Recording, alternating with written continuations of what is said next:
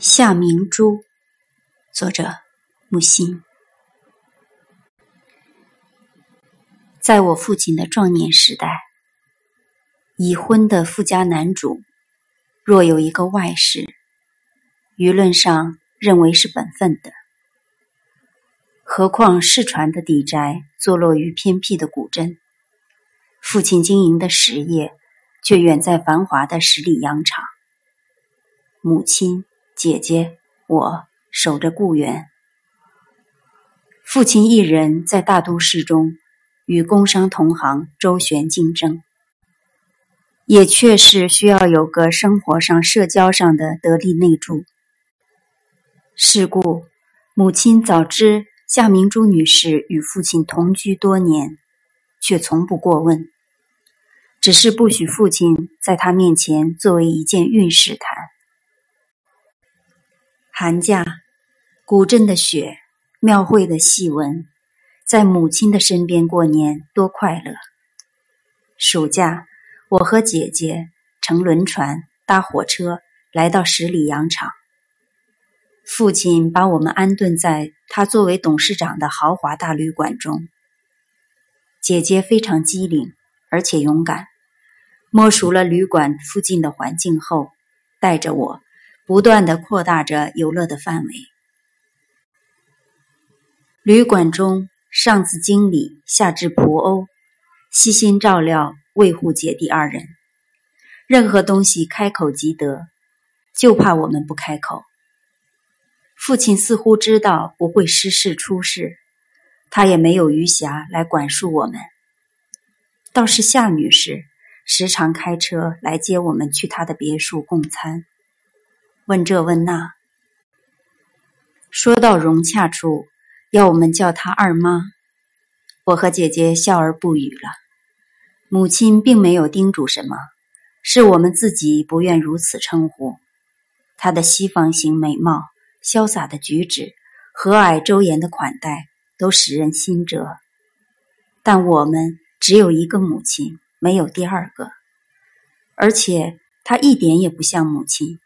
像朵花儿，我和姐姐背地里叫她交际花儿，吐吐舌头，似乎这是不应该说出声来的。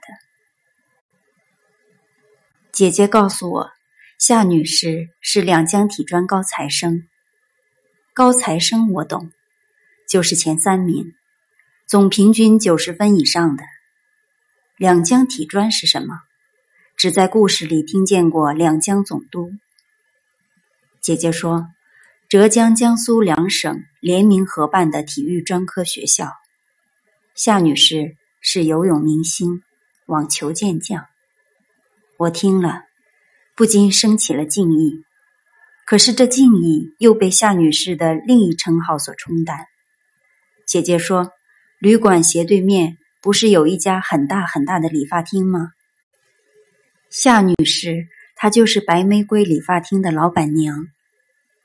老板娘，我讨厌，所以每见夏女士，便暗中痴痴忖度。她一举一动，一颦一笑，哪些是老板娘，哪些是运动健将，越办越糊涂，受够了迷惘的苦楚。姐姐说：“管他呢，反正我吃她给我的五香鸭胗干，穿她给我的雷奇纱裙子。”还不是爸爸的钱，我也吃鸭胗干，我穿背带裤，白麂皮高筒靴，还不是爸爸的钱。奇怪的是，一进店他就说：“你喜欢这种皮靴是吗？”我高兴的反问：“你怎么会知道？”很神气，像个小军官。我非常佩服了，他与我想的一样。姐姐的心意也被猜中，她是小小舞蹈家，薄纱的舞衣一件一件又一件，简直是变魔术，使我自愿不是女孩子。因此，我走起路来，把靴跟磕得特别响。我不能软软的舞，在路上，那是我神气多了。假期尽头。父亲给我们一大批文具，玩具、糖果、饼干，还有一箱给妈妈的礼物，说：“对不起，我一直没有陪你们玩。怎么样，过得好不好？”“还不错。”我答。“什么叫还不错？”“还可以。”我解释。“不肯说个好字吗？”“还好。”我说。姐姐接口道：“很好，我和弟弟一直很快乐。”爸爸吸雪茄，坐下。回去妈妈问起来，你们才该说还好，懂吗？我们知道的，姐姐回答了，我就点点头。爸爸把我拉到他胸口，亲亲我，低声：“你生我的气，所以我喜欢你。”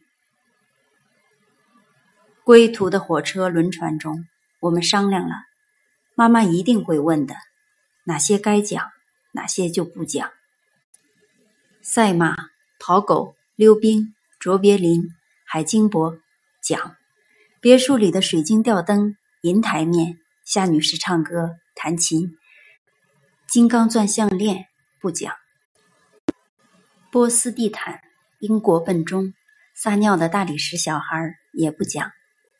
理发厅，妈妈来时也住着旅馆，也会到那家理发厅去。可是妈妈不会问你们老板娘是谁。我同意姐姐的判断。两个孩子虽然不懂道德权谋，却凭着本能，既要做母亲的忠臣，又不做父亲的叛徒。到家后，晚上母亲开箱。我和姐姐都惊叹，怎么一只箱子可以装那么多的东西？看妈妈试穿衣服最开心，我心里忽一闪，是夏女士买的，还有整套的化妆品，像是外科医生用的。另外一瓶雀斑霜，我问妈妈：“你脸上没有雀斑呀？”母亲伸给我一只手，no，也奇怪，怎么手背上有雀斑了？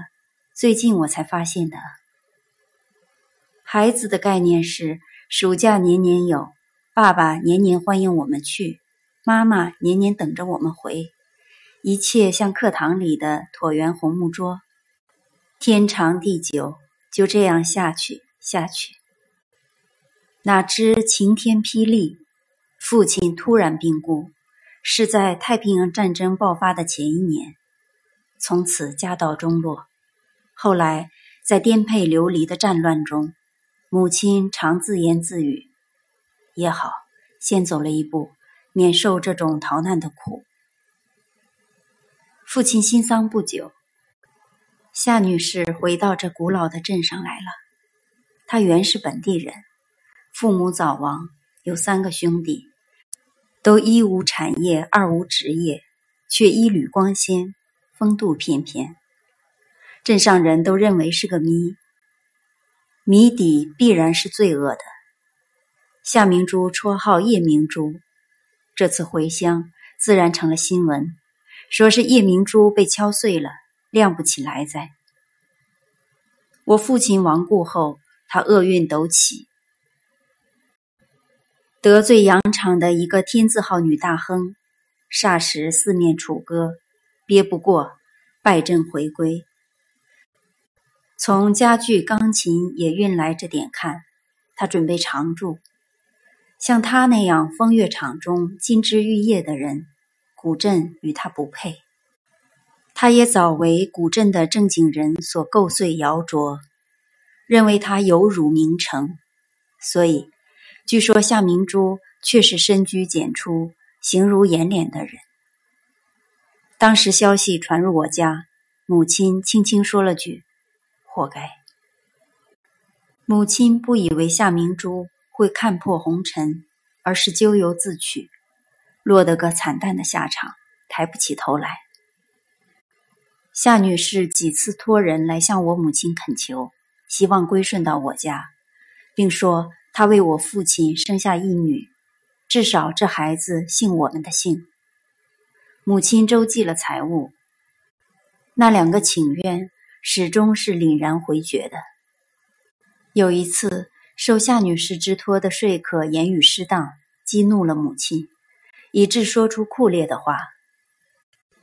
他要上我家的门，前脚进来打断他的前脚，后脚进来打断他的后脚。我在旁听了，也感到寒栗。此话不仅词意决绝，而且把夏女士只为非人之物了。说客狼狈而去，母亲对姐姐和我解释：“我看出你们心里在可怜他，怪我说的粗鄙了。你们年纪小，想不到如果他带了孩子过门来，他本人或许是老了。”能守妇道像个人，女孩呢，做你们的妹妹也是好的。可是夏家的三兄弟是什么角色？三个流氓出入我家，以舅爷自居，我活着也难对付。我死了，你姐弟二人将落到什么地步？今天的说客还不是三兄弟派来的，我可只能骂他呢。我的自私自卫本能，加上我所知的那三兄弟奇绝的恶名，听了母亲这段话，仿佛看到了三只恶鹰扑向两只小鸡，母鸡毛与张树奋起搏斗。我不怪失礼传家的母亲的忽然恶语相人了。太平洋战争爆发后，转辗避难，居无定所，苦苦想念故园。母亲决定带我们潜回老家住几天，再做道理。心意是，倘若住得下来，就宁愿多花点代价，担点风险；实在不愿再在外受流离之苦了。当时古镇沦于日本法西斯军人之手，局面有所谓维持会支撑着。我们营夜进门。躲在楼上，不为外人所知，只有极少几个至亲好友私密约定，上楼来一叙乡情。入夜重门紧锁，我和姐姐才敢放声言笑。做整个底宅的就地重游，比十里洋场还好玩。胜儿大着胆子闯进后花园，亭台楼阁，假山池塘，有明月之光。对于我们来说，与白昼无异，实在太快乐，应该请母亲来分享。畅游归楼，汗涔涔气喘喘，向母亲描述久别后的花园是如何如何的好。妈妈面露笑容，说：“倒像是偷逛了御花园了。明夜我也去，带点酒菜赏月。”洗沐完毕。看见桌上摆着全唐诗，母亲教我们吟诵杜甫的五言七言。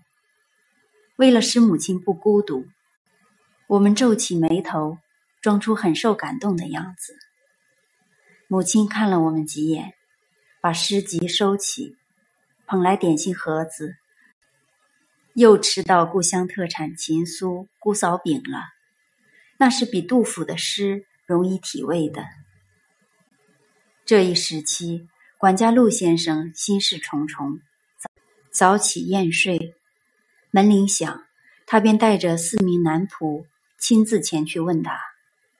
如果他要外出办事，了解社会动态，他总是准时回返；万一必须延迟，则派人赶回说明，怕母亲急坏了。自从夏末前归，总算偷享了故园秋色。不觉天寒岁阑，连日大雪纷飞。姐姐病了，我一人更索然无绪。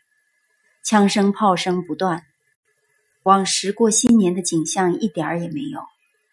呆坐在姐姐的床边，听她急促的呼吸，我也生病，躺倒算了。一日午后，陆先生蹑上楼梯，向我招招手。我悄然溢出房门。随他下楼。夏明珠死了，怎么会呢？陆先生目光避开，侧着头。我要向你母亲说。不行，你详细告诉我，我知道该怎么说。应该我来说，而且还有事要商量。你上去，等你母亲午睡起身，盥洗饮茶过后，你到窗口来，我等在天井的花坛旁边。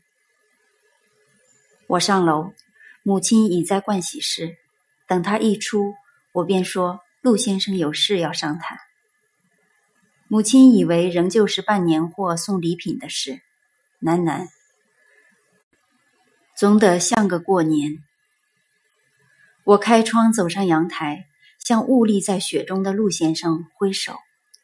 陆先生满肩雪花的快步上楼，一反往常的寒暄多礼，开口便说：“昨天就知道夏明珠女士被日本宪兵队抓去。”起因是琴声，说是法国马赛曲。宪兵队长一看到他，就怀疑是间谍。那翻译掺夹不清，日本人故意用英语审问他，上当了。凭他一口流利的英语为自己辩护，加上他的相貌、服装异乎寻常的欧化，日本人认定他是潜伏的英美间谍，严刑逼供。夜里更糟了。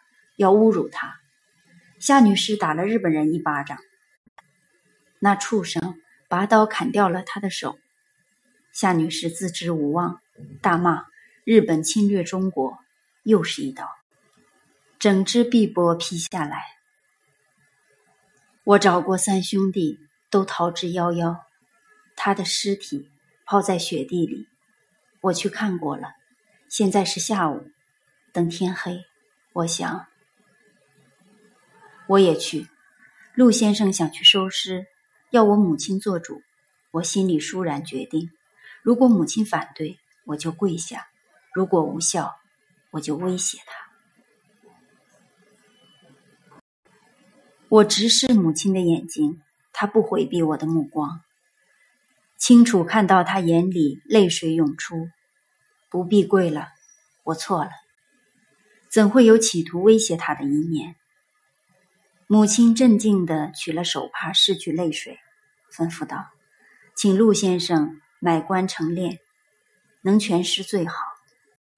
但事情要办得快，你去订好棺材，天一黑多带几个人，先探一探，不可莽撞，不能再出事了。我相信陆先生会料理妥善，他也急于奉命下楼。”母亲说：“等着。”他折入房内，我以为是取钱，其实知道财务是由陆先生全权经理的。母亲捧来一件灰色的长大衣，一顶乌绒帽，用这个把它裹起来，头发塞进帽里。店青和盖青去店家买，其他的你见得多，照规矩办就是。还有，不要停柩，随即葬了。葬在我家祖坟地上，不要平埋，要坟墩，将来补个墓碑。当时姐姐病重，母亲不许我告诉她，说等你们能够外出时，一同去上坟。夏女士敛葬祭毕，母亲要陆先生寻找那个希望作为我妹妹的女孩。数日之后，回复是。已被卖掉，下落不明。